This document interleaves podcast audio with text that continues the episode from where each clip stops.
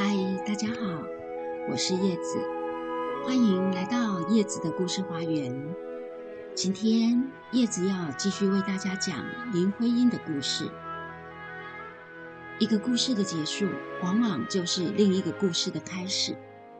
告别了徐志摩，林徽因生命中最重要的男人梁思成出现了。梁思成的父亲就是饮冰室主人梁启超，民国初年杰出的思想家和文史学家。林家和梁家是世交，可以说是门当户对。去欧洲之前，林徽因就已经认识梁思成。从英国回来以后，他们的相处进入了一个全新的阶段。在双方家长的眼里，这两小是相当匹配的。但是，两个受到西方民主思想熏陶的年轻人，不愿意只是一味的顺从长辈的安排，而是听从自己的内心，寻找真爱归属。他们两人都对传统文化和造型艺术有着高度的热爱。林徽因在英国时就已经立定了建筑学的志向，而梁思成则在清华学堂时代就表现出相当出众的美术才能。他曾经想致力于雕塑艺术，后来受到林徽因的影响，也决定出国学建筑。两人自然而然成了一对志趣相投、心灵相通的小恋人。一九二三年五月，梁思成骑车出了严重的车祸，左腿骨折，脊椎受伤，还因为被误诊为轻伤而耽误了最佳的手术时机。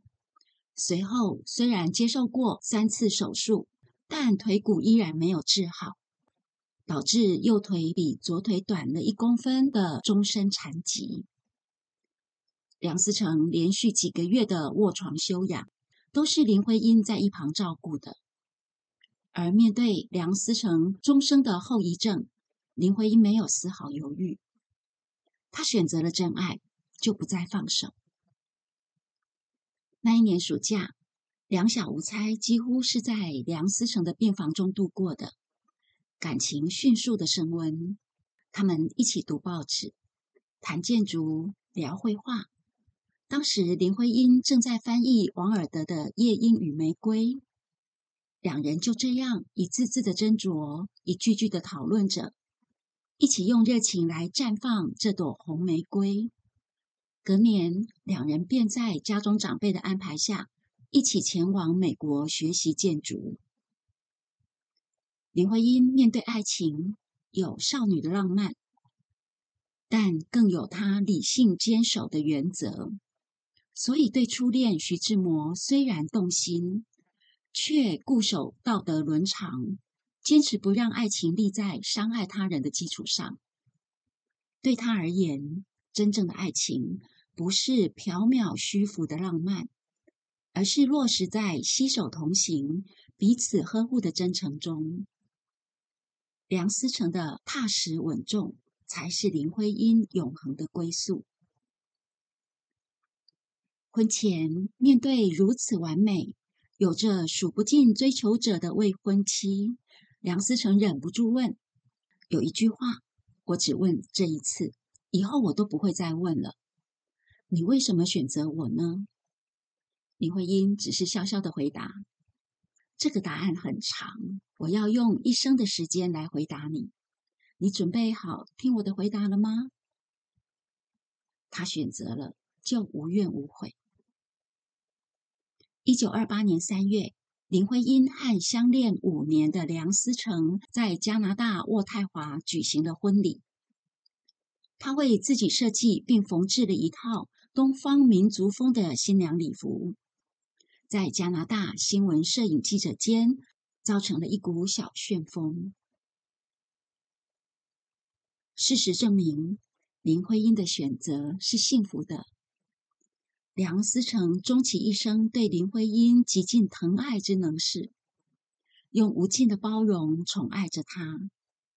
其间或许没有火热迷蒙的诗与梦，却是一辈子的扶持与陪伴。二人生了一双儿女，家庭生活幸福美满。他们在生活中相知相伴，在事业上相辅相成。他们既是伉俪情深的夫妻，也是并肩作战的战友。欧洲的这一趟旅游，是父亲林长民送给林徽因最珍贵的礼物。正如父亲在给他的信中所说的：“增长见识，扩大眼光。”养成将来改良社会的见解与能力，在这样宏大的期许下，林徽因确实拥有了其他女子所没有的格局与见识。那段期间，林徽因先后游历了英国、法国、瑞士、德国、意大利和比利时等。她被那些写满了岁月与历史的西方古建筑所深深撼动，因而爱上了建筑，也体悟出建筑学不只是单纯的盖房子，而是一门集美术、工程技术与人文理念于一体的综合学科。这种下了他一生追求的理想与志愿。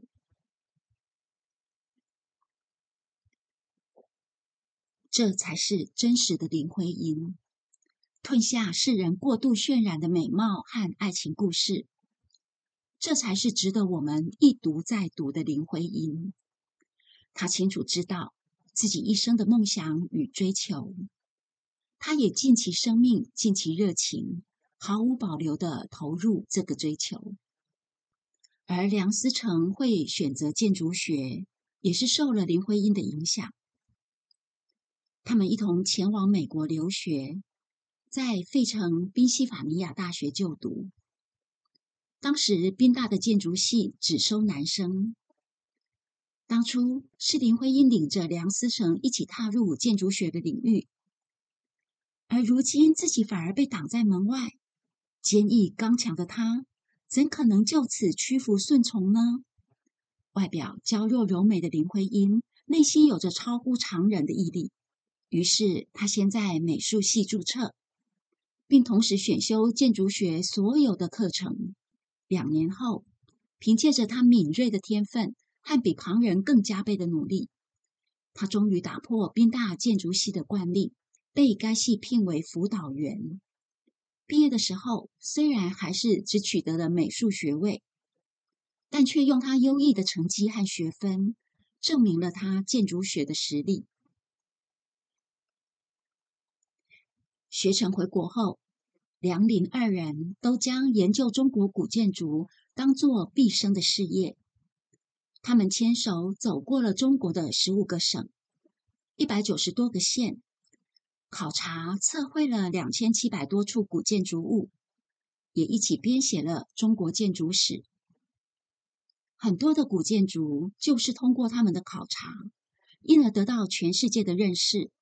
进而加以重视与保护。这一对夫妻用他们的一生，筚路蓝缕、披荆斩棘，为中国古建筑学开辟了一条全新的大道。在研究建筑学之余，林徽因还进行文学创作。他早期作品的风格。确实受到徐志摩某些程度的启蒙和影响，直到后期也还依稀可见痕迹，但他自己的特色也越来越明显。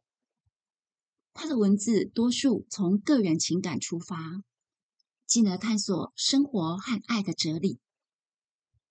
诗句委婉柔丽，韵律自然，受到文学界和广大读者的肯定。奠定了他诗人的地位。除了新诗以外，林徽因又陆续发表了一些小说、散文和剧本，还担任文学杂志的编委。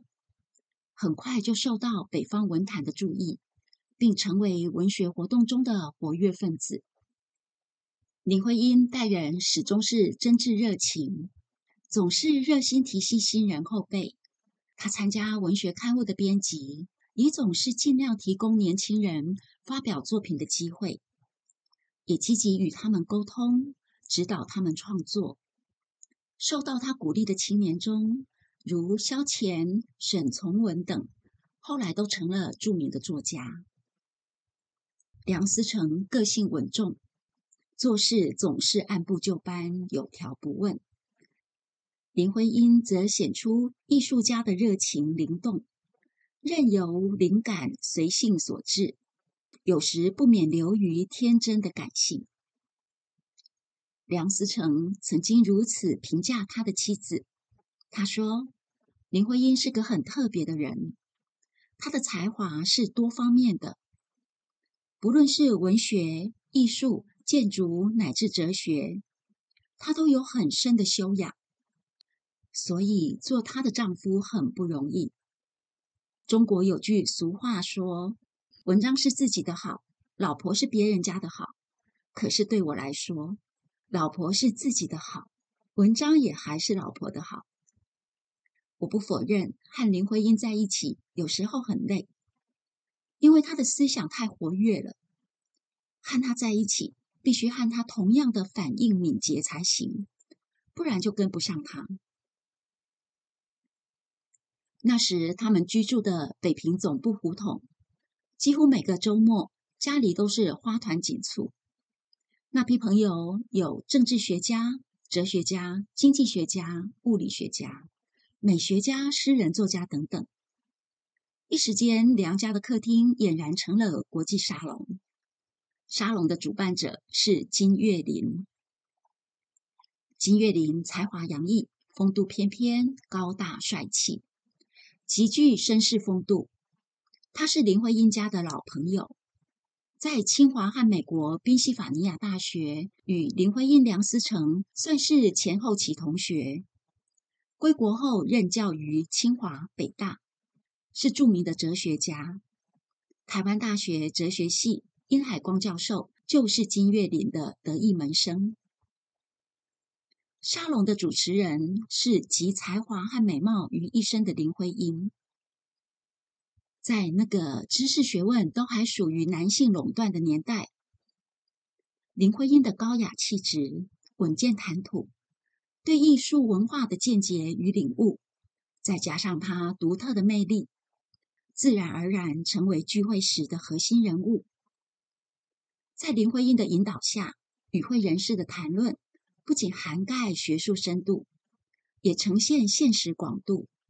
话题从轻松的闲聊到敏锐的剖析，几乎无所不包。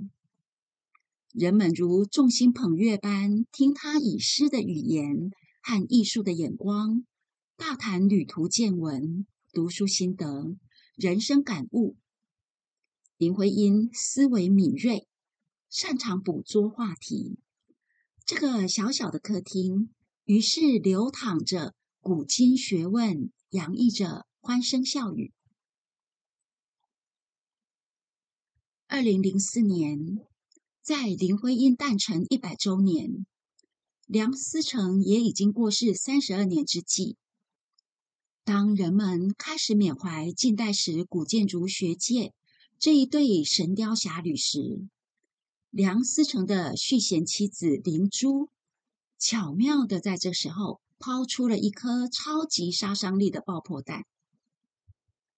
他写了一本名叫《梁思成、林徽因与我的书》，书中揭露了很多梁思成、林徽因夫妻俩很隐私的事和私密的对话。林珠称这些都是梁思成亲口对他说的，但实际上前后有太多的矛盾和不合理之处，以及将林徽因抹黑污名化的刻意痕迹，引发许多质疑和抨击。其中有一段以梁思成为第一人称述说的一件事，是这样写的。徽因见到我时，哭丧着脸说：“他苦恼极了，因为他同时爱上两个人，不知道该怎么办才好。”听到这事，我半天说不出话，一种无法形容的痛楚紧紧的抓住了我，我感到血液凝固了，连呼吸都困难。但是我也感谢婚姻对我的信任和坦白，他没有把我当一个傻丈夫。怎么办？我想了一夜，我问自己：林徽因到底和我生活幸福，还是和老金一起幸福呢？我把自己、老金、徽因三个人反复放在天平上衡量。我觉得，尽管自己在文学、艺术各方面都有一定的修养，但我缺少老金那哲学家的头脑。我认为自己不如老金，于是第二天，我把想了一夜的结论告诉徽因。我说他是自由的，如果他选择了老金。我祝愿他们永远幸福。我们都哭了。过几天，徽因告诉我说，他把我的话告诉了老金。老金的回答是：看来思成是真正爱你的。我不能去伤害一个真正爱你的人。我应当退出。金岳霖因此便决定不再打扰林徽因的婚姻。可是他对林徽因的爱并没有丝毫消退，只是化为一生的守候，为他终身不娶。哇，朋友们，这是不是太唯美、太梦幻了？他完整重现了古典音乐家布拉姆斯对罗伯特·舒曼夫人克拉克真爱无悔的故事。人们再也不管它合不合理、真不真实。这段无稽撒狗血的八卦，成功的被大大炒作了起来。可惜的是，事实恐怕要让很多人失望了。首先，林珠书中称，林徽因对梁思成说这番话的时间点是在一九三二年。可是当时金岳霖正在美国留学，在那个没有网络的时代。就算他们真的神通广大，可以隔着太平洋谈一场轰轰烈烈的恋爱，但当时林徽因女儿梁再冰才三岁，林徽因的肚子里也正怀着儿子梁从诫，她正满心期待着迎接新生命的到来。以林徽因的理性和她对道德伦常的坚持。怎么可能不顾母亲神圣的天职，而让自己陷入这又愚蠢又庸俗的婚外情呢？从小就自爱自律的林徽因，在浪漫多情的十六岁年华，面对心灵相契的知音徐志摩，他都能做到自重自持，不轻易扰动这一池清水。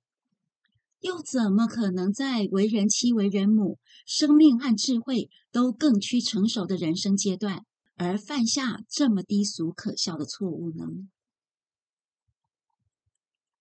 再者，向来木讷沉稳、敦厚宽宏的梁思成，也不可能突然在晚年时心性大变，开始碎嘴贬义自己这一生最挚爱的妻子梁徽因。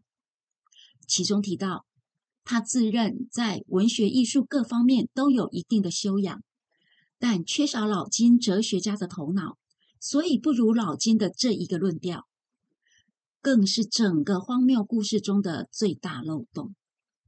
众所周知，林徽因虽然才华洋溢，在文学艺术哲学上都有不凡的水准，但这些始终不是她生命的主旋律。顶多只能算是偶尔赏玩一番的插曲小调罢了。林徽因这一生安身立命的理想和最爱，永远都是中国古建筑。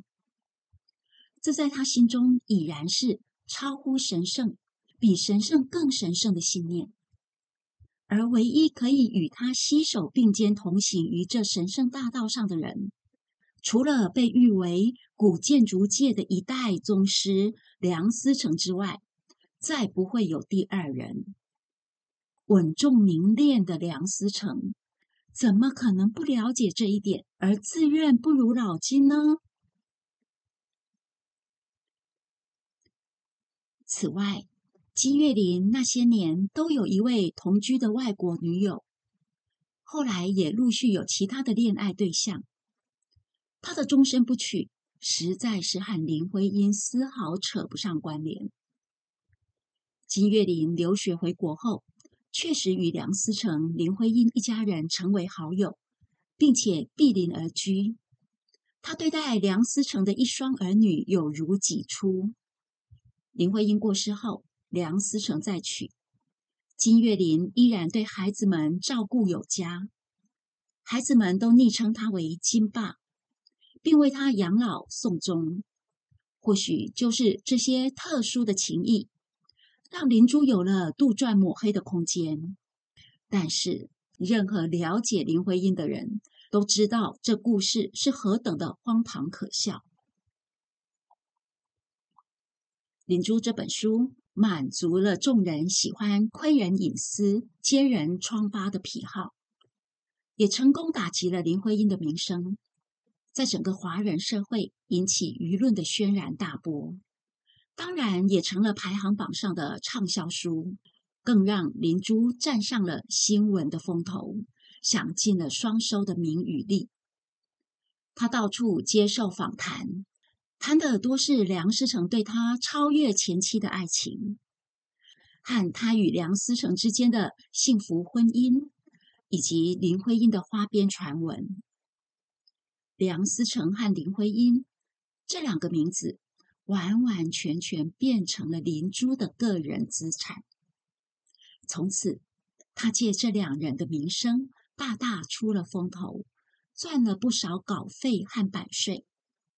接着，他进一步将梁思成和林徽因多年来留下的大量学术著作和研究资料修修改改，加写前言，换上林珠编著的书名。这类书籍一本又一本陆续出炉。林珠经常用同一本书的内容换书名、换出版社，一版再版。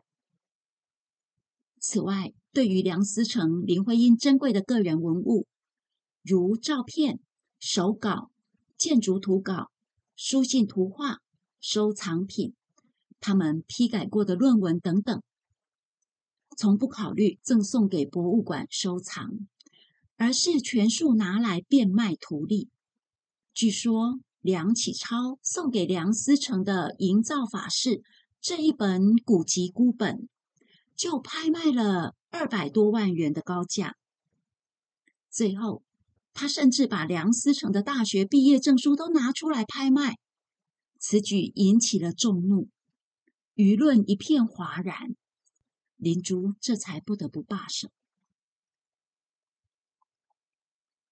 可惜的是，当林珠编造那一段子虚乌有的故事时，梁思成、林徽因。甚至金岳霖都已经过世了，再也无法为自己辩驳。而越是新山的名人绯闻，越是猎奇的流言八卦，向来就是普罗大众的最爱。就这样，林徽因与金岳霖背负了美其名为浪漫悲情的守候，实则是精神外遇的污名，直到今天。林徽因，她究竟是怎样的女子呢？我认为，她的爱是宽厚笃实的。她爱至亲家人，她爱先生孩子，她爱知音好友。除了这些，她对周遭有更广大的悲悯关怀。她的目光是坚定的，她的心智是无所畏惧的，她的理想是始终一贯的。他清楚知道自己生命意义之所在，他勇敢向前的步伐从不曾退却。林徽因在一九三六年写给沈从文的信中，清楚表达了他的人生观。他说道：“人活着的意义，基本的是在能体验情感，能体验情感，还得有智慧，有思想。”来了解那情感。如果能表现这些体验出来的情感，不管是在宗教、哲学、诗、小说或社会学论文，借此让别人也更找到人生的意义，那或许就是所有的意义了。最后，我要引用泰戈尔对林徽因的评价，作为今天节目的结束。泰戈尔说：“你的美丽和智慧不是借来的，是爱神早已给你的馈赠。不只是让你拥有一天、一年，而是伴随你终生。你因此而放射出光辉。”亲爱的朋友们，谢谢您的聆听。如果您喜欢叶子的故事，也请您分享给其他的朋友们，让这小花园的花儿们可以绽放的更缤纷、更丰富。祝福大家一切安好，朋友们再见。